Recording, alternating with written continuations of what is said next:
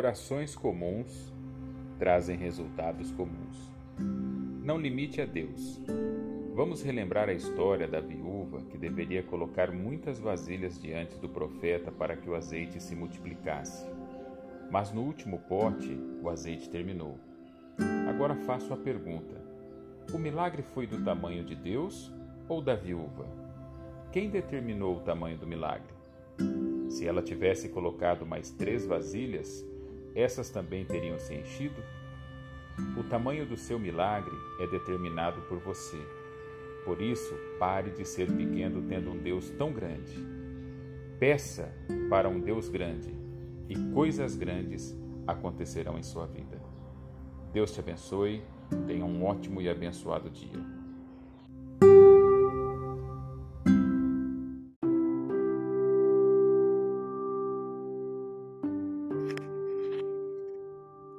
Tema de hoje: oposição e providência. Repreendeu o mar vermelho e este secou. Ele os conduziu pelas profundezas como por um deserto. Salmo 106, 9. Algumas vezes o que o Espírito Santo fala desafiará sua lógica comum. Mas se ele disser para você ir por um caminho, como o povo de Israel diante do Mar Vermelho, ele mesmo providenciará o meio de atravessá-lo. Há ocasiões em que você deve esquecer de todas as circunstâncias e simplesmente obedecer à voz de Deus. A oposição pode ser um sinal de que você está na direção certa, pois se você estiver andando na vontade de Deus, em algum momento dará de cara com o diabo. O fato de que há um mar vermelho à sua frente não significa que você não conseguirá atravessá-lo. Contudo, fique atento se você não tiver uma orientação do Senhor, não adianta tentar mudar as circunstâncias. Diante de uma situação difícil, o que mostra se você está na direção certa é a providência de Deus. Se todas as portas se fecharem e não houver nenhuma palavra ou providência sobrenatural, você pode estar indo na direção errada.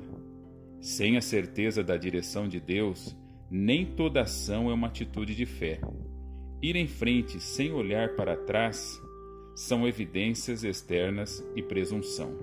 No entanto, se há uma palavra de Deus e sua clara providência, desafie as suas circunstâncias e siga em frente, pois a voz de Deus tem autoridade sobre qualquer mar à sua frente. Para refletir, há ocasiões em que você deve esquecer de todas as circunstâncias e simplesmente obedecer à voz de Deus. Esta meditação é extraída do livro Bom Dia Espírito Santo. Tenha um ótimo e abençoado dia.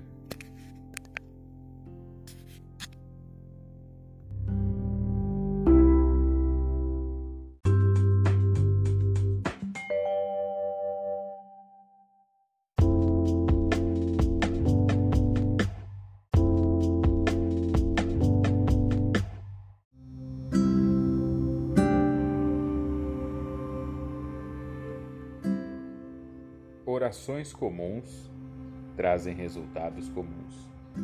Não limite a Deus.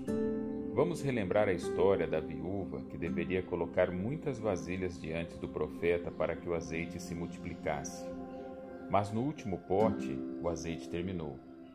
Agora faço a pergunta: o milagre foi do tamanho de Deus ou da viúva? Quem determinou o tamanho do milagre?